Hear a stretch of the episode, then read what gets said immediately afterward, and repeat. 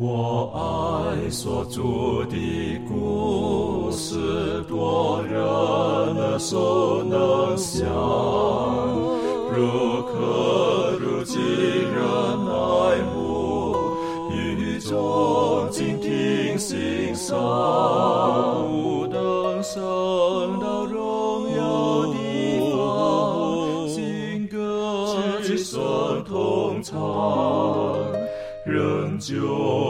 主的故事，永远传讲不完。我很难说那故事，永垂不朽传万代，在天仍然的诉说主耶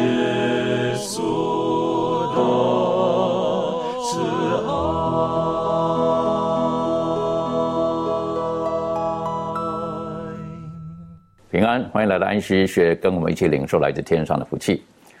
啊、这一季我们一起要学习的是圣经的第一卷书《创世纪》。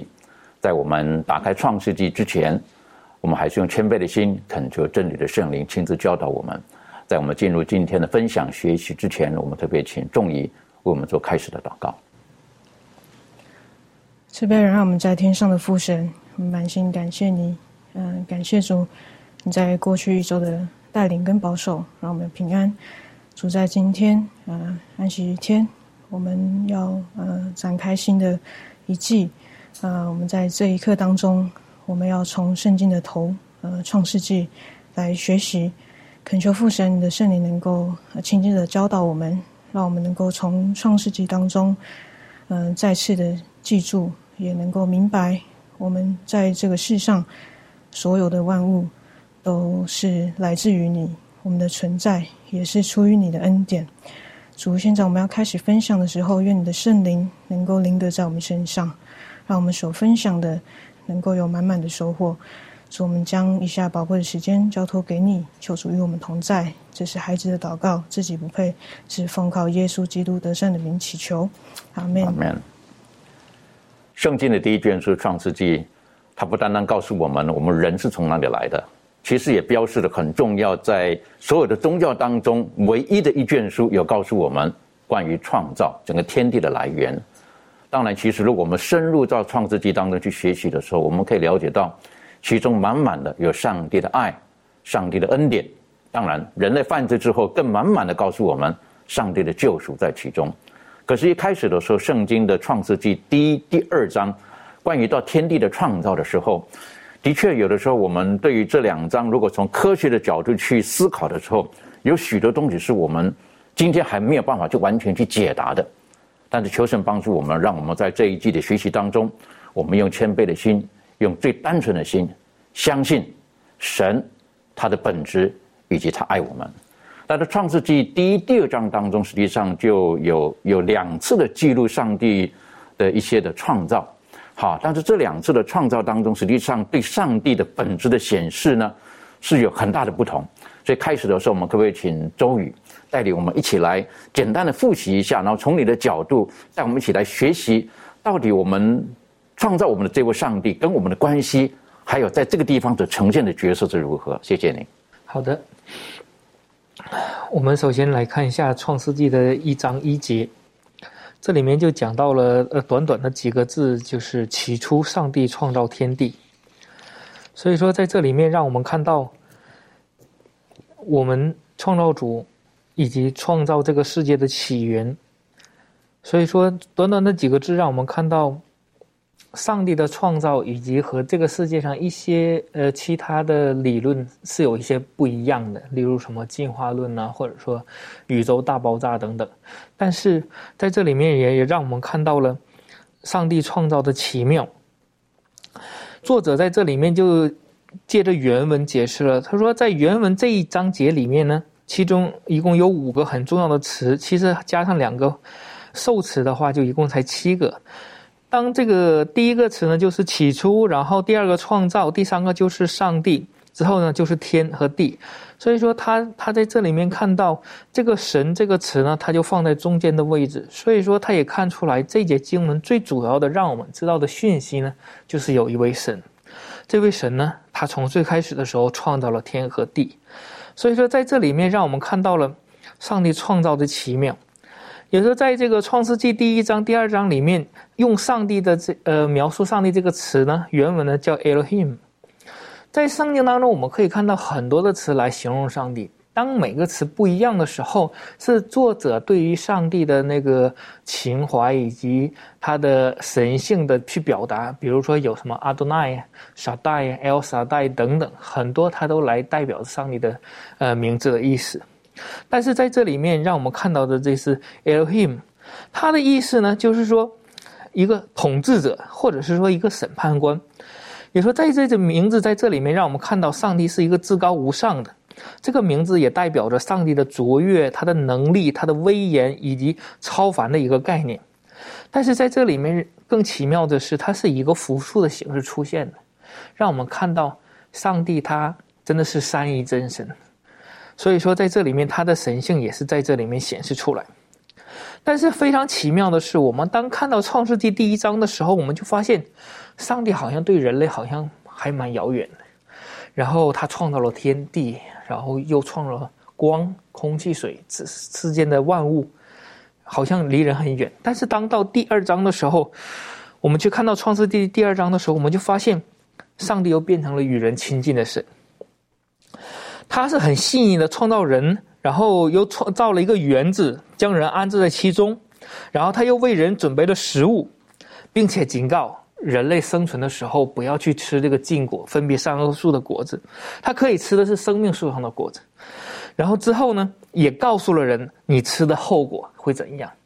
上帝又为这个亚当呢造了一个配偶，所以说在这里面我们看到上帝又是一个是使人亲近的，呃的一个上帝。他愿意与人建立关系，所以说，呃，认识上帝无限的伟大和大，呃，和他的能力的时候呢，同时我们也要承认，我们是需要依赖他的，因为他的从创造周当中，我们就可以看到，他所创造的一切都是为为着人类生存的必要条件所准备的。所以说，在这里面，我们呃，就像诗歌，呃，诗篇里面有这样一篇，就形容到。我们应该将敬拜和创造联系在一起。我们看一下诗篇一百篇一到三节，这里说到：“普天下当向耶和华欢呼，你们当乐意侍奉耶和华，当来向他歌唱。你们当晓得耶和华是上帝，我们是他造的，也是属他的。我们是他的民，也是他草场的羊。”这是诗人在这里面表达了上帝与我们的关系，以及要敬拜和赞美上帝的一个情怀。所以说。当我们去面对这个上帝的时候，我们就会发现，他是是有这样双重的一个呃特质的。他是创造我们的一个创造主，他也是与我们同居的一个上帝。所以说，当我们去了解这个上帝的时候，要知道他的敬畏和崇敬崇敬，但是也要伴随着我们的呃信心，呃相信上帝是可以亲近以及饶恕以及爱的。所以说。当我们体会到上帝的伟大的时候呢，我们才能感觉到他的恩典。在这里面，我们才能去更好的认识上帝。在这里面，我们也可以更好的去借着我们的呃回应，呃感谢他，以及跟他建立更好的关系。很重要一点哈，我们如果对上帝首先有正确的认识，像刚才周宇所说到的，我们要了解他的伟大。啊，今天有的时候我们对一些人是漫不经心，是因为我们。可能我们不觉得他跟我们的关系如何，而且可能我们觉得自己可能比他还厉害，还了不起，所以我们对人有的时候就会比较用轻蔑的态度。但是创世纪一开始的时候告诉我们，上帝创造的天地，这一切等等是远远超过我们有限的人所能够做到的。所以在这个时候，我们应该是油然而生的去敬畏这位神。其实很多的宗教当中，实际上神是从人变成后来变成神的。好，这就是就是因为人很了不起之后，然后在人的歌这个歌颂之下，他变成一个神了。但是创创世纪圣经一开始告诉我们，一切宇宙万物的起源是因为这位神，而且特别提到将这位神的这个名词，刚才这个周宇带我们思考学习的原文的这个 Elohim 这个字，它是用复数，也带告诉我们实际上不是独一的一个。当然我们怎么讲是独一的没有错，可是他们是复数存在的。好，这是一个很很奥秘的一件事情。当然，第二章也告诉我们，他是愿意跟人亲近的，所以我们可以理解哈，就他将那一口气吹在亚当的这个这个鼻孔里的时候，你觉得要要要吹一口气在你的鼻孔里，那个距离要多近？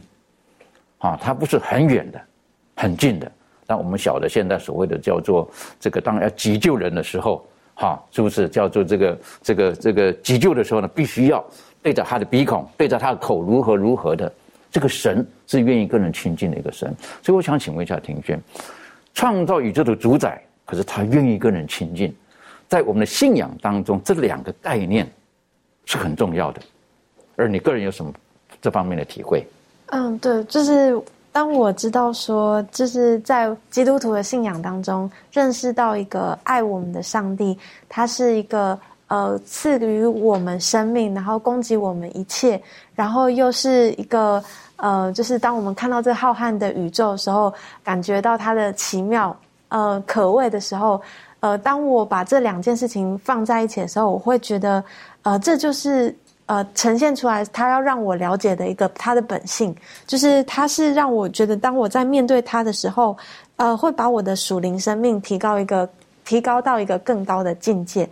那我觉得这个世界上，呃，很多的宗教或者是很多的一些呃关于信仰方面的一个状况，呃，很难去让我们知道有一个神是会想跟我们建立关系的，就是跟人建立关系的。通常都是我们想要去主动的去寻求这个神，然后去啊祈求他能够赐福我们今生在世想要的获得的东西。但是这个神他是。他是想要跟我们建立一个很平安和谐，然后真正可以使我们得到生生命满足的一个一一位神。那我觉得这也是让我从呃他看顾我们，然后他创造这个世界、创造我们之中，能够看到一个比较不一样、很特别的一件事情。对，那我觉得在这个。呃，刚才周宇弟兄他所提到的这个上帝，他有威严的能力，然后愿意跟我们很亲近，又爱我们。呃，这就让我体会到，我跟我的父母之间的关系，我跟弟兄姐妹之间的关系，或者是我跟我身边人的关系，这种关系才是一个很确实让我们能够在生活当中很脚踏实地的那种呃状态。这样子，的确哈，等于说我们有一个家人，可是这个家人呢，他是个伟人。好，那是不一样了，对不对？在人看来他是个伟人，可是他是我的家人，人家觉得伟人哇是很远的，好，只能只能叫什么？只可这个远观的，好，不可靠近的。但是实际上呢，这个神呢，他是跟我们是这么的靠近的，而且刚才呢特别点出来的，他不止创造了我们，他在创造人类之前很多的一切，他都为的是要使我们的生命得到更丰盛，为了供养我们的。我是觉得这个是一个。一个很大的信心的功课，也是出于完全上帝的恩典。如果当我们从创世纪当中的时候，我们晓得神他是何等爱我们，所以呢，他的创造的时候，在每一每一个过程当中呢，神不是创造完了就放在那个地方，他会重新自己检视他所做的每一件事情。我是觉得这对我们来讲也是一个很需要学习的功课。有时候我们觉得做完了就完了，但是没有神会检视，而他检视每天他所做的事情的时候。他说好，英文 good，对不对？他看了这个好，他所做的都是好。为什么？因为神是好的。关于这方面的这个圣经的描述，实际上还有更深入可以学习的。可以请加乐带我们一起来思考，为什么上帝创造的时候叫做好，好，好，好，甚好？这方面你有什么可以分享的？是，当上帝说这一切创造都是好的时候，其实有一个很重要的教训，我们从这里学习。曾经有人问过我。为什么上帝不要选择在火星造人？你从你一方面想一想，其实从基督徒的角度来看，这个问题很奇怪。但问我这个问题的是一个非信徒，所以其实能理解。我们现在看人类这么多年以来一直都尝试想要找一个英文叫 alternative，地球以外的另一个选择。但你看，就算到现在我们的科技那么的发达，那么的出众，仍然我们还是没有办法完全的居住在火星。从整个星球的气压、水、尘土，甚至到地心引力，其实是完全没有办法让我们居住的。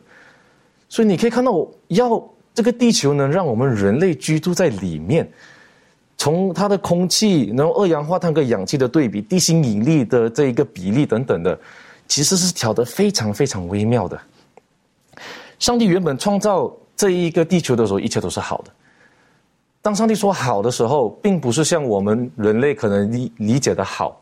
我们理解的好，就是我们完成一件事情，然后呢，我们说好结束了，可以用，这功能正常结束。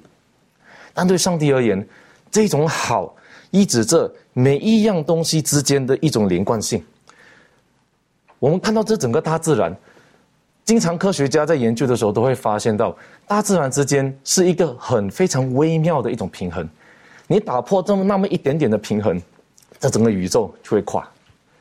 所以，当上帝在每一个阶段在创造的时候，他说“好”在原文里面是 “top” 一词，它形容是一种非常完美、非常完善的一种创造，是超乎我们人类真的能想象的的的一种过程。而且，这个好呢，到最后是最主要的目标，就是为了给人类，是为了我们人能居住在里面。所以，上帝必须要确保这个地球所做的每一件事情是达到他最高的标准。上帝就是那么的爱我们，上帝就是那么希望人类能住在他所创造的这个世界里面。然而，而且上帝在创造的时候只用一句话说：“这样就成了。”可见上帝的力量是多么的大。上帝他常经常被我们人类局限。我们经常说，上帝只能因为这一件这样的事情而做，才能有这样的这个成果。但我们要记得，上帝是超乎这宇宙万物我们所能理解的。我们人永远没有办法用我们自己的理解来明白说为什么是呃上帝的奥秘，上帝的奥妙。如果说上帝他他看的一切是好的，那因为他自己是那么的完美，所以他的好跟我们的好可能不一样。好，你晓得哈，有的时候我们。呃，学生在写考卷的时候，呃，他觉得他写的很好了，可是到老师的眼中看的时候，嗯，还是不大行。好，为什么？因为标准不一样。可是如果说是这个创造的神，他是我们很难理解的，他的标准的好，那绝对比我们所认知的好更好。我就想到一个例子哈。啊，这个我们现在这个世界上，我们大概用的很多人大概现在都用的这行动电话，或者称为手机，啊，英文 cell phone、handphone，啊，这个的确是才才问世大概不是太久的时间，可是已经翻天覆地的改变整个这个世界，改变很多人的生活习惯等等的，好，那当然也因为有这个东西的问世呢，带给我们的很多的方便，也造成很多人可能也失业了，很多行业可能也没落了，那我就晓得这个。其中最特殊的一个人呢，就是 Steve Jobs，对不对？就是这个呃乔布斯，好，他呃他在开始做第一个这个手机出来的时候，他在经过反复的测试，反复的测试，好，然后呢，其中有一个跟他合作的厂商呢，这老板呢说到了，他是跟他在一起工作是战战兢兢的，啊，为什么？因为他所看到的瑕疵是我们所不知道的。可是他认为这不对，一定要这个样，一定要这个样子。可在过程当中，他也成长了，他也学习了。结果呢，乔布斯呢，他真的是改变很多人的生活。好，今天我们大概都几乎好像脱离不了他，哈，都受他的影响的等等的。那我立刻会思考，从他的角度来讲，他看一件事情的时候，可能跟我们使用者在看这个事情可能不一样。我就记得这个很多年前，很多年前。那个时候呢，对这个呃计算机好，对电脑有兴趣，就在那个时候呢，呃年纪轻轻的嘛哈，然后呢就很大胆的，那个时候就买了人生当中的第一台的这个所谓的叫做呃笔记本哈，就是这个手提电脑。哦，在那个时候拿着手提电脑，觉得走路有风啊，哈，这个很了不起那样子啊，啊，特别是我办公室有一个我的老师，他也有一个手提电脑。那次我拿到办公室去的时候呢，给他看的时候，他看到哇哦，为什么？因为我比他后买的。所以相对来讲呢，我的应该比他好一点那样子啊。你知道那种感受是不是？觉得 我有这个东西可以用哇！我就觉得能够这个这个叫什么？这个这个呃设计啊，或者制造出这个电脑的好厉害呀！结果老师的冷冷的回了一句话，那样他冷冷的回了一句话，他说：“哦，很新哦，这个我说对，这是最新的这个 model 那样子。”他说：“不是啦，最新的还在工厂里面，还没出来。”好，那样我那。当头半个喝啊，好像是呢哈。他的最新的是什么？在工厂里面，对吧？他已经设计好的，可能下一代的设计在那边呢，他等着你买。当时我立刻觉得，哎呀，的确，好像我们是消费者，只是在，只是追逐的潮流在走而已。上帝，如果用现在的术语来讲，他不是跟着潮流走的人，上帝是创造潮流的人，而我们人人能不能够跟着上帝的创造走呢？很可惜，好像人不是这个样子。好，到今天我们看人类的时候，不是这个样子，对不对？甚至现在有理论出来，要把什么，把上帝六天的创造给推翻了。啊，这是很遗憾的事情，而很多人还相信这一点，变成了进化论的出来了。这个地球看了一块石头，哦，这是十亿年前的，这是什么什么的，很可惜的一件事情。这方面，满足有没有什么可以补充分享的？好，呃，在这个《使徒行书》这本书当中呢，他就讲到说，啊，圣经对于那包围着基督教会的各项危机。所提出的警告呢，是对我们现今的人讲的。在使徒的时代，人们怎样企图借遗传和哲学破坏对于圣经的信仰；今日公义的仇敌也照样企图利用新神学、进化论、招魂术及泛神主义种种动听的说法，要设法引诱人进入被禁止的路径。因此，那原因使人认识上帝的科学研究，竟掺入了许多人的推考与理论。反倒使人不信上帝。上帝就是爱，他的本性和他的律法就是爱。过去如此，现在如此，将来永远也必如此。创造智能的每一个表现都显示上帝无穷之爱，上帝的主权使一切受造之物蒙受丰富的恩典。那我们知道，我们现在基督徒呢，呃，对面对两种人类起源的问题，第一个讲到说，由这个圣经当中所讲的这个创世纪的记载啊，就是说人照着这个上帝的形象而造。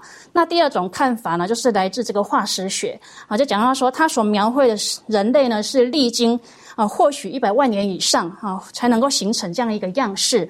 那现代人的这种外貌特征啊，也已经出现在这个两万年以上。那这两种看法探讨的对象呢，都是这个人类的这个起源。那两者互相冲突。那在圣经一开始的时候呢，就宣告说起初上帝创造天地。嗯，结尾呢也做同样的肯定，就讲到说应许创造新天新地。那进化啊，或者是这个创造，它理论都确信说宇宙和生命。啊，在诞生后的这种演变呢，是有规可循的，但是对它诞生的这个本源或者是终极成因的看法呢，是相反的。那进化论呢，它主张说宇宙万物的成因不在其外，乃在自身，生命不过是一种偶然的小概率事件。但是创造论呢，它主张是宇宙和生命的终极根源呢，不在自然，乃在超自然之设计与创造。那宇宙和生命的存在。有造物主他所赋予的一个特定的啊这样子一个目的存在的，那进化论呢？我们想要进化论，它既然呢是偶然的，是随机的，是不定向的，它怎么可以能够有持久三十多亿年的这种神秘机制和这种力量啊，一直把这个地球上的生命的演化呢推向一个又一个新的高潮啊，甚至呢一直等到这个有能力观察的人类出现呢啊为止。所以从从它这种方向，我们看看到的是。哦，不可能存在的。那就讲到说，呃，我们现在的这种生物学啊，跟这个啊天文学呢，呃，可以证明到说，这个生命它是非常的奇妙的。那在这个天文学当中呢，我们也看到说，原来宇宙跟这个生命呢是息息相关的。哦，所以在这个诗篇的第十九篇就讲到说，诸天述说上帝的荣耀，穹苍传扬他的手段，这日到那日发出言语，这一夜到那一夜传出知识。啊，所以在这边我们就看到说，生命的价值呢，啊，不仅在上帝他奇妙而有目的的创造当中呢是反映出来的，啊，更是在这个耶稣基督他十字架的救恩当中呢，啊，表现得非常的淋漓尽致。那我们的生命呢是价值连城的，啊，因为那一位道成肉身的主耶稣基督，啊，为我们付上了极重无比的永远的代价。所以呢，这是多么大的一个啊，多么伟大的一个救赎恩典。的确哈，你刚刚特别点出了，如果说我们就把这科学就是讲了一个创造论，一个进化论。我个人的感受是，如果我们从创造论的角度来看自己的时候，我们会觉得我们是无价的。好，我我这个无价就是我们是是价值非常昂贵的。但如果说我们是从进化论的角度来讲呢，我们是毫无价值的。在我觉得，因因为因为我们不晓得未来我们会演变成什么样子。啊，尤其是我每次思考到，就是哎呀，原来我的祖先是猴子变的时候，我就我就很很很难很难很难联想，好，那我就到动物园去看的时候，我就奇怪了，那为什么还有猴子还在那个地方，而他们怎么还没变成人？啊，到底问题出在什么地方？我是觉得有的时候，当我们在思考这个世界上很多的科学东西的时候，我的记得有一个科学家他说过了，他说他的科学界几十年一辈子，他的结论是，要接受进化论，是要何等大的信心呢？因为其中太多太多都是矛盾的，是不合理的，所以他说你要接受进化论，要何等大的信心呢？可是他说创造论是很容易就可以进去的。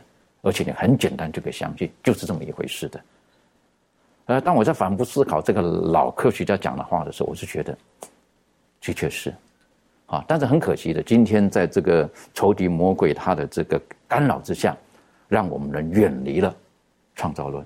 实际上，他是用科学的角度，要我们否定人的来源；从科学的角度，要我们去否定神的存在。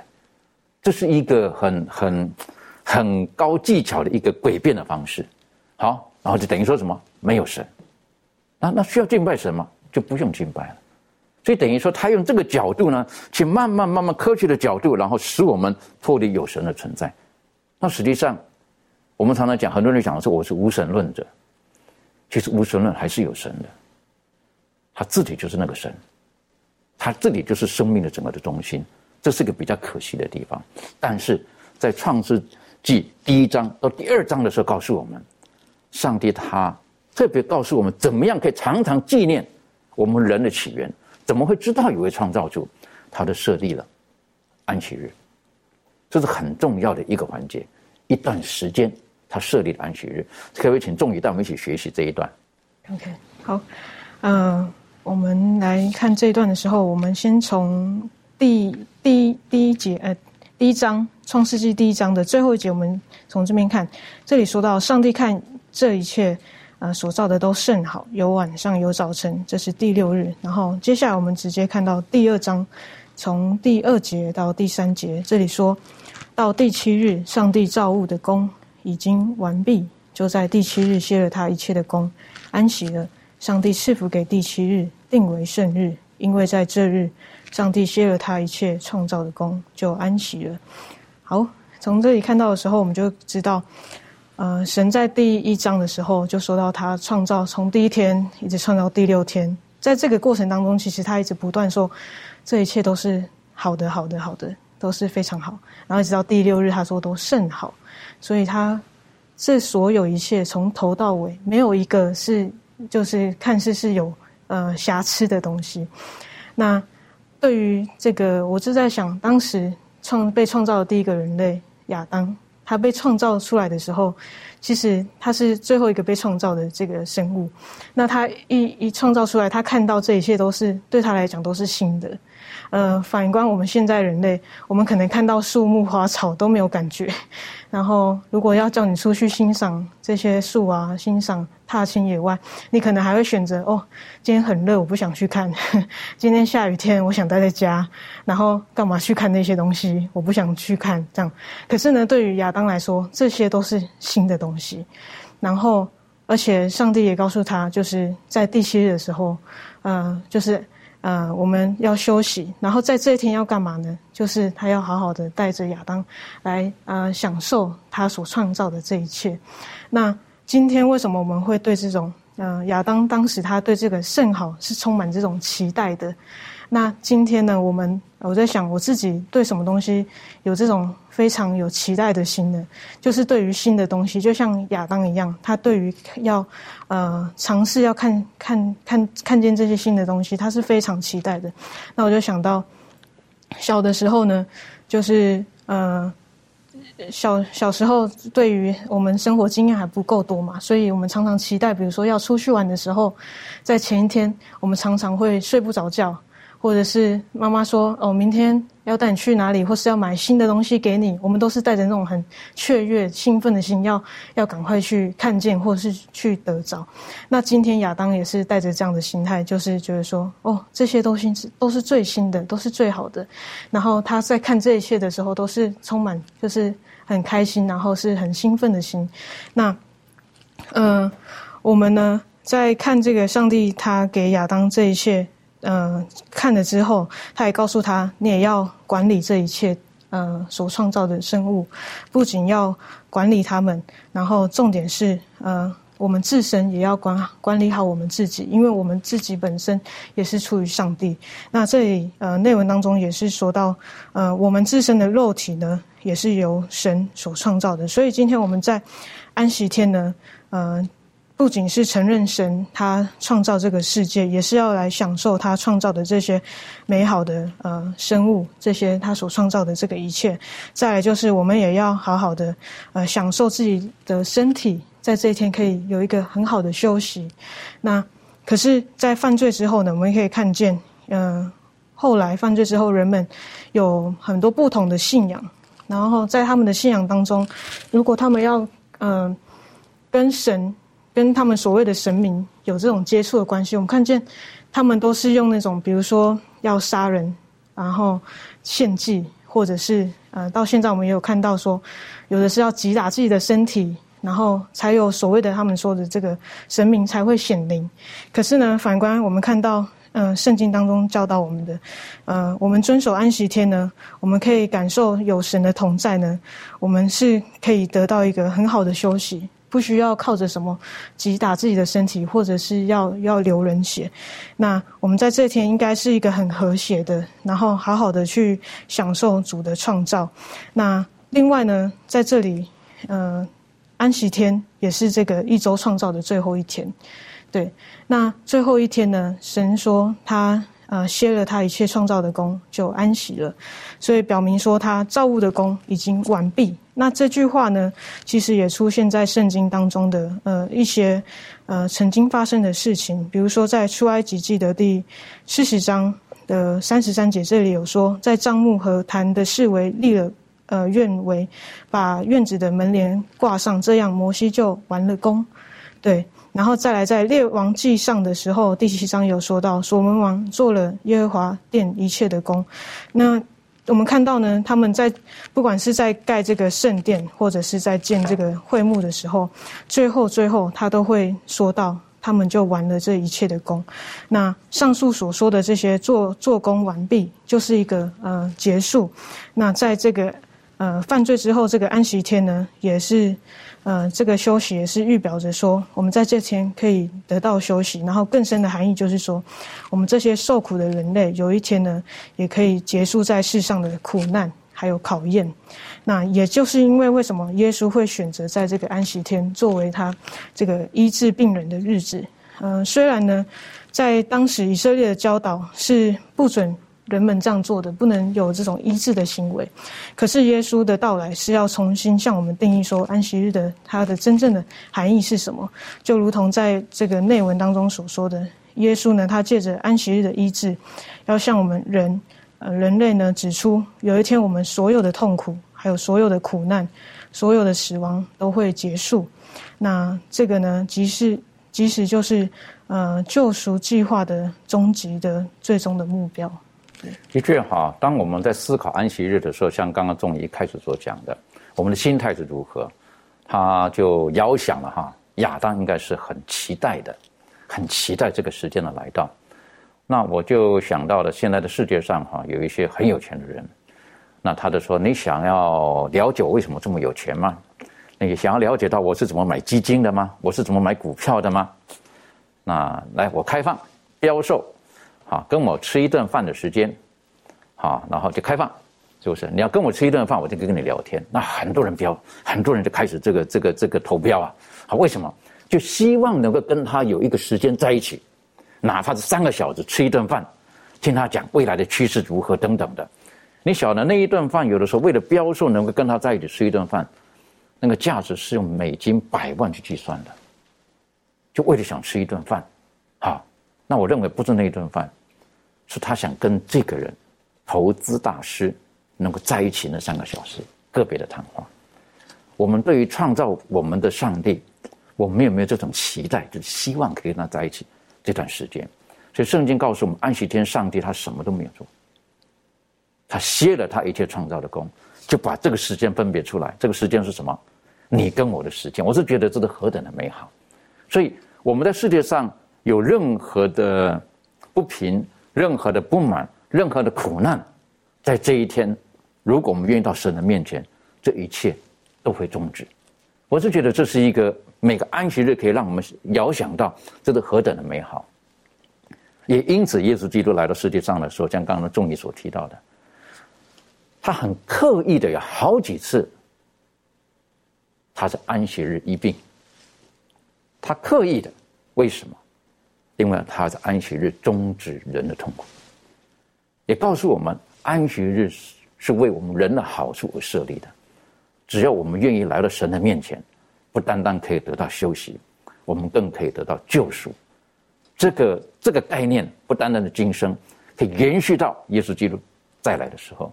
这方面，庭轩有没有什么可以跟我们分享的？嗯，对，呃，我就想到一个经文，这是在马太福音的第十一章二十八节。嗯，圣经就这么说：凡劳苦担重担的人，可以到我这里来，我就使你们得安息。啊，我然后二十九节继续说，我心里柔和谦卑，你们当负我的恶，学我的样式，这样你们心里就必得享安息。我觉得这句话在呃，耶稣在提醒我们的时候，呃，会让我跟安息日联想在一起。原因是因为我们在这个世界上真的是苦难太多了，罪恶太。太多了，然后以至于辖制我们的心灵，没有得到，没有办法得到安息。有的时候，我们可能面对到家庭的问题，呃，人生、工作、职场的问题，以至于呃，让我们在面对这种种的困难的时候，呃，我们的啊很多的忧愁，我们很多的苦读，很多的抱怨，让我们没有办法真正的得到平安。而耶稣基督他就这样子告诉我，他们他就说，如果我们想要从这个当中，呃，罪恶当中或者心灵的不平衡当中得到释放的话，到我这里来。那我想到我这里来会是什么意思呢？一定就是跟他建立关系的意思，一定就是跟他更 close，跟他更亲密的意思。那当我们知道这样子的一个亲密的一个关系的时候，就像刚才主持人或者是仲仪所提到的，呃，是有。这样子的一位神，他要释放我们这样子的一个苦毒啊，这样子的一个不不不好的一个情况，以至于只要跟他建立起关系，我们就可以有这个解药这样的解方，而。这样子重视啊，当我们有期待这样子的渴望的时候，安息日就是我们所盼望的一个日子，因为我们可以单独的跟他建立起这个很好的关系，以至于我们能够得到真正的平安。那我想，呃，从这样子的一个情况当中，我们当然会想要一直延续下去。呃，就像我们呃这个基督教信仰里头，呃所告诉我们的，如果我们有了这样子。呃，美好的一个经验的时候，我们当然会要持续下去的，在生命当中不断的延伸，去享受这样子的一个呃美好的果实。所以，呃，今天如果你可以在安息天当中能够得到这样子美好的经验，我想在未来甚至在新天新地的时候，耶稣基督再来的时候，我们仍然能够在安息天当中享受跟主这种呃单独之间的关系。我觉得这是非常美好的。刚才你的分享当中的时候呢，很强调一个就是关系，好，那关系我就觉得很重要的哈，那是好的关系的延续。如果我们跟神有好的关系，我们希望透过好的时间，我们的关系可以继续的延续延续。如果我们跟神之间有了矛盾，或者有了有了一些的嫌隙，亦或是我们跟周遭的人有一些冲突的时候，我们会希望关系能够被修补起来。安息天。是给我们一个很好的一个思考的时间，如何去修补这个关系？尤其是很多的家庭，啊，很多的家庭在六日当中可能非常的忙碌，但是每当到安息天的时候，那个是个家庭关系可以修补的时候。所以为什么很圣经当中很强调告诉我们，啊，男女夫妻二人，如果不是在同个信仰当中、同心当中，是很难同行的。如果一个人是相信上帝的创造。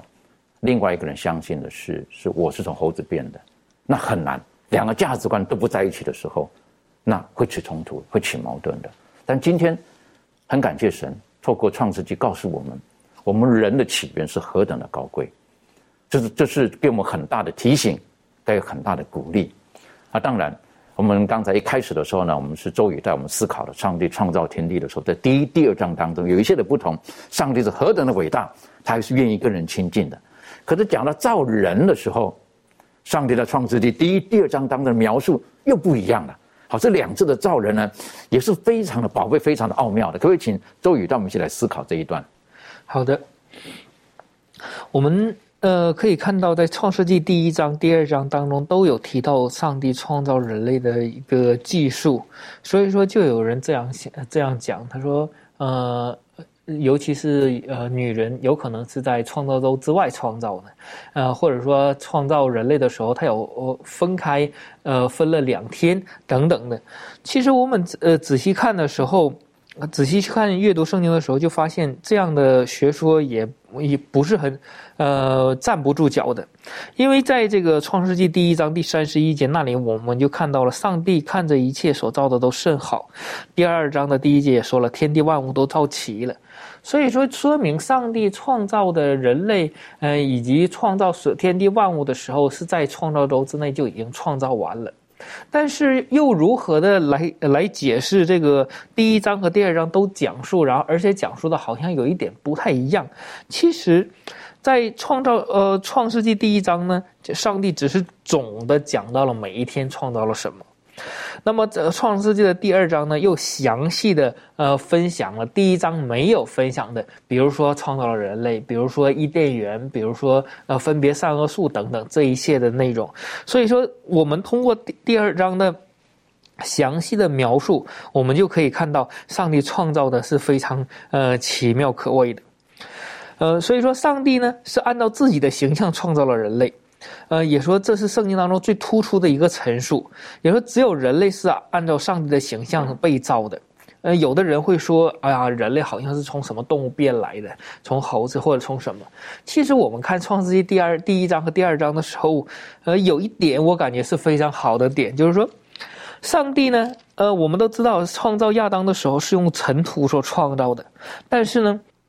我们看第二章的第十九节，那里也讲到了，上帝呢同样用土造成了野地的各样的走兽和空中的飞鸟。所以说，在这里面我们就看到，人和动物呢都是上帝用尘土造的。所以说，它的本质，它的就是说原材料是一样的。所以说，今天会有人会会说，呃。那都是有肉有血，然后有一些呃动物还会有思维等等，所以说原材料一样，所以说你去仔细去看呢，呃，细胞也好，DNA 也好，都有一些类似，但是唯一不同的就是人类是按照上帝的形象创造的，也说只有人类是按照上帝形象造的，并且。人创上帝创造人类的时候，还特别的给了上个人类的一个恩赐，就是在他鼻孔里吹了一口气，让他成了有灵的活人。所以说，当我们去看创世纪一章第二十六节，这里面就讲到了两个词语。他说：“我们要按照我们的形象，呃呃，照着我们的形象，按照我们的样式造人。”所以说，在这里我们我们就看到两个词，一个是上帝的形象，一个是上帝的样式。作者在这里面就提出了。形象呢？呃，也说它呢指的是身体的具呃具体的一个形状。也说我们可以看这个原文的这个意思呢，指的就是这个外表，外表的这个形象很像。另外呢，这个样式呢的它的原文的意思呢，就是说。相像或者是类似的，它的是一个阴性名词，它的解释就是这样。所以说，这就指的是人类创造的时候和上帝是相媲美的，是有这种抽象的一个特质的，就像上帝一样，他会有一些呃分辨善恶的能力啊，这些也是赋予人类的。他人类是有这样的一个聪明智慧，但是这样并不表呃，并不是表示说人类和上帝是一样，因为一个是创造主，一个是被造的人类，所以说这个是要分清楚的。但是。在此，我们也看到上帝赋予人类了很高贵的呃一个一些的呃地位，呃，尤其是形象和样式上。所以说，在这里面我们可以看到。圣经非常确认的就是人类的个体啊，就是男人和女人，在身体上和属灵上都是按照的上帝的形象创造的。怀师母在教育论当中曾经有过这样的一个论述，就是说在灵字体方面都是与上帝创造主相似的。所以说，他说人在灵字体等等都是和上帝很相似的，这是人类的一个一个荣耀，上帝赋予我们的一个。所以说，在这里面，呃。我尤其是呃，在这个创世纪第二章的时候，呃，论述就非常得到了这方面的肯定。二章第七节里面就讲到了，说他就成了有灵的活人。所以说，这个亚当他成了一个有灵的活人。也说，当上帝吹这口呃气的给这个人类的时候，他就呃将他的原来创造的这个。用土所创造的身体，加上上帝的这口气，最后亚当就成了一个人类，就像我们今天的人类，可以活着，可以呼吸，可以思考，可以有自己的一个自自己的一个思维。所以说，这是上帝创造人类。呃，甚至在怀柱当中又这样讲到说，上帝创造人类是上帝创造当中最巅峰的一个时刻。所以说，更加显照出来上帝创造的这个能力和他的这个呃权柄等等。所以说，在这里面，通过《创世纪》第二第一章和第二章，我们详细的可以看到我们人类的呃起源、由来，以及上帝对我们的爱。上上帝创造我们是满满的爱，尤其说，当我们第六天被创造出来的时候，那一刻，我们就可以看到前几天上帝给我们预备的所有的一切。那些都是我们必须的。上帝并没有说第一天创造人之后，第二天、第三天才创空气。这几天大家好像呃要控制一下呼吸等等，并不是。上帝把所有人类需要的都预备好，最后当人创造出来那一刻是非常美好的，美甚至他讲到了甚好。所以说，这是上帝对我们人类所表达的爱。的确哈，当上帝创造的时候，我是觉得有几个描述，刚才周宇带我们复习了，它是用它的形象跟样式，一个是 image，一个是 likeness。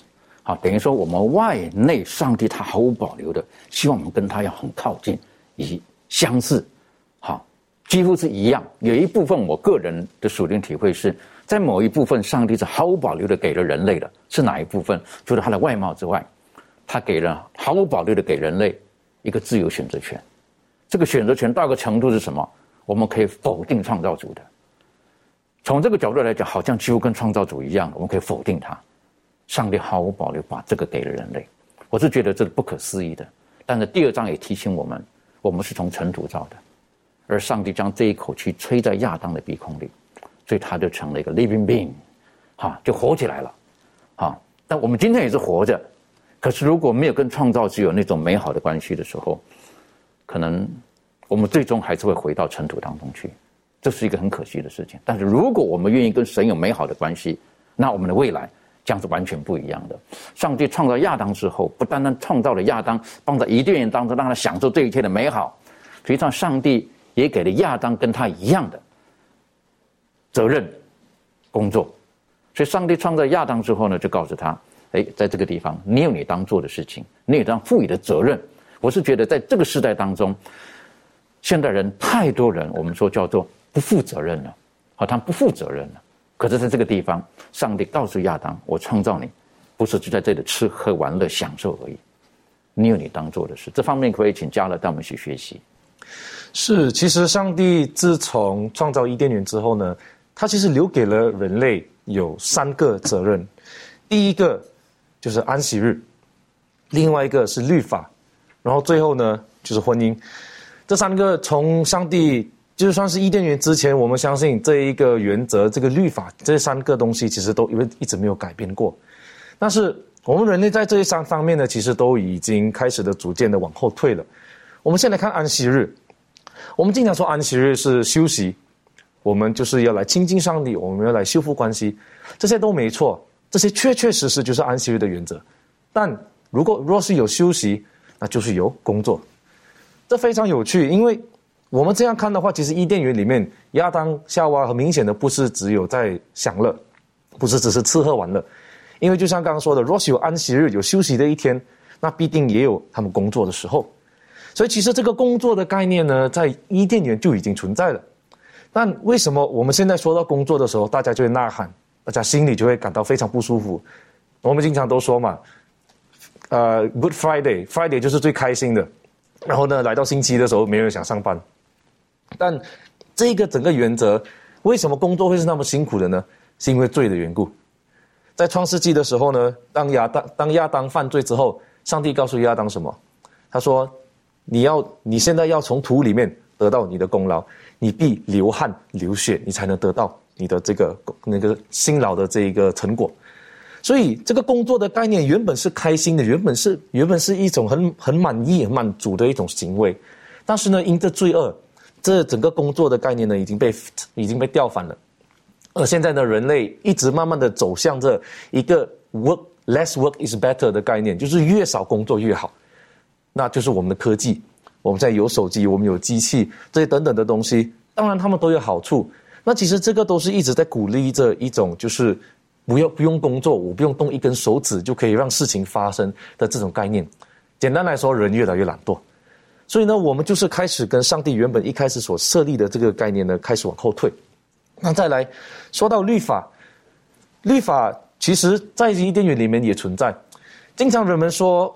摩西领十诫之前，其实是没有律法的，因为在伊甸园里面，上帝并没有设立十条诫命。但圣经里面清楚的告诉我们说，若是没有律法，就没有罪。但是我们从创世纪这，我们今天所讲的整个创世纪里面，我们知道夏娃和亚当犯罪了。那若是没有律法，就没有罪。反过来来说，若是你犯罪，就必定是有律法的存在，因为你有律法，你才能定一个人是错的。你没有律法，你不能说这首是错的。所以你说十条诫命不存在吗？我说不，十条诫命从一开始就存在了，而且十条诫命只是上帝给予我们这个世界的，我相信是一个浓缩的一个原则，是整个上帝上帝的最完整的律法的一个核心，就在这十条诫命里面。只是当时候在亚当夏娃的时代，没有以两个石板的方式颁布，但不能你不能说它不存在。那我们人类呢？现在在逐渐的一直在违背着上帝的律法。约翰一书三章四节告诉我们说，违背律法就是罪。我们人现在在这个时代里面，我们都是都一都一直在跟上帝作对。我们做我们心里所想做的事情，我们在对抗上帝。那最后一个讲到婚姻，现在人们怎么是怎么看待婚姻？我们已经把婚姻这个东西视为一个，只要我喜欢你，我有感觉好，我们就结婚。但我们却忘记说，上帝起初在伊甸园设设立婚姻的制度的时候，其实是一种约定，是一个承诺，并不是只是口头上随便说一说。那好，我们就结婚。那同样的，就因为这随这种随这种比较随意的这一种概念，导致说离婚也变得非常简单。我们已经渐渐的脱离上帝原本所为我们这世界设立的整个原则，我们在跟宇宙在走这反方向。连大自然都会听从上帝的话。耶稣曾经止过风浪，他们圣经里面说，耶稣命令他们止住。所以，连大自然都会听从、顺从上帝的话语。但是呢，当我们违背上帝的话语的时候，我们就是在跟这整个宇宙在走着反的方向。所以，上帝所给我们这三个责任，是否代表说我们在犯罪以后就没有这样的责任了？不。若是这三个，若是在安息日、律法跟婚姻，从伊甸园直到这个时代仍然在保留着，那为什么我们人就没有责任呢？今天我们活在这个时代，我们说已经到末日了，我们相信耶稣基督也快复临了，不代表说我们对这个世界就没有责任。我们对上帝的律法仍然还是要负起责任，我们还是要遵守上帝的律法，我们还是要知道说，我们我们原本。上帝原本就是把这个地球给我们来掌管的，但可惜因为罪的缘故，这一个这个地球的主权，至少之前的时候交给了撒旦，但耶稣基督的死和复活，把地球的主权夺回来了。那我们现在身为耶稣基督的这个教会，我们再次有这一个责任，要守好我们在这个里这个地方的这个完善性。那这个就是上帝所留给我们的责任。我觉得很重要哈，再一次的复习哈，呃，安息日，哈，然后律法，然后还有婚姻，好，如果说从圣经的记录来讲的话呢，第一个就是我们要劳碌工作，啊，要修理看守，好，这是上帝所教给我们的。第二个呢，就是我们要听上帝的话。很可惜，好，这个亚当夏娃没有听，所以呢，他们就去吃了那个禁果。第三个呢，就是上帝为亚当的好处而造了一个配偶帮助他的。可是到后来，我们人就变了，非常情况下满足哈。实际上，我们生命当中，我们都从神那里得到很多的祝福跟好处，这一切我们都有责任要尽的。我们应当如何做呢？这方面你有什么可以分享的？我想，上帝呢给我们这三个责任呢，是为了要让我们的生命生活呢更加的幸福美满。当我们愿意啊按照上帝的吩咐去做的时候呢，我们的人生就会达到上帝的期许。那当我们从上帝领受这一些美好的时候呢，我们本身的这个责任呢，就讲到说，哦，因为我们是上帝的这个管家嘛，那我们就必须要把我们从主领受这些美好呢，去分享啊，给那些活在啊世上没有上帝啊没有指望的这些弟兄姐妹，然后引导他们走到这个上帝的这个啊祝福当中来，使他们也能够在啊上帝所要给他们的这种美好的生活当中啊一起生活。的确是非常美好的哈。刚刚特别提到管家哈，我想请问一下仲仪哈，如何成为一个好管家？我们要知道，呃，管家呢，它构成就是它有一个家，再来有一个管家，那管家之上一定会有一个主人，对。那呃，我们身为管家一定要明白，呃，家呢是由主人委派你，然后来管理家务、家务事的人，所以呢，我们要必须清楚明白。这个我们现在处在这个家，就是所谓的地球。这个地球的主人呢，无外无外乎就是这个耶和华上帝。那我们这一切在地球上面的，都是源自于他，他是我们呃宇宙的这个主宰、掌管者。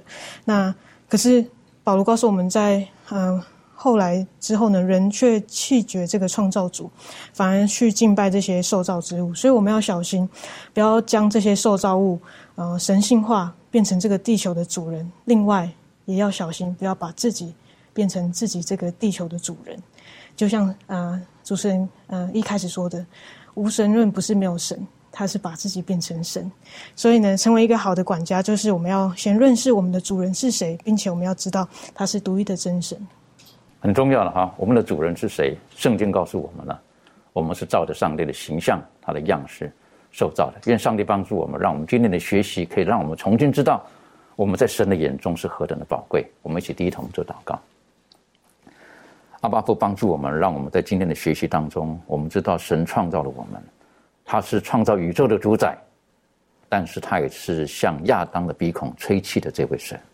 你不单单在高天之上，你统管了整个宇宙，你也愿意亲近我们，在我们的心中居住，帮助我们。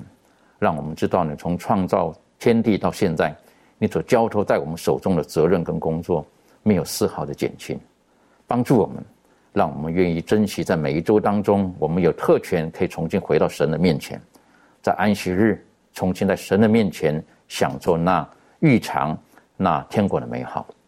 也帮助我们，让我们知道我们在今生我们有我们当尽的责任，我们应当成为一个好的管家。所求于管家的。就是要有忠心，让我们知道主你交托在我们生命当中一切的才干、恩赐、生命、时间、健康、言语、影响力等等等等的这一切，让我们所做的这一切不是为自己，乃是为荣耀主你的生命，帮助我们，让我们知道我们是主你所爱的，在每个安息日的时候，我们不单单想到主你的恩典，我们更想到主你的爱跟你的救赎，帮助我们。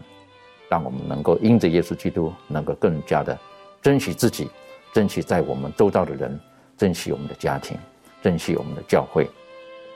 切切准爱我们，祷告着奉靠耶稣基督的名求，阿门。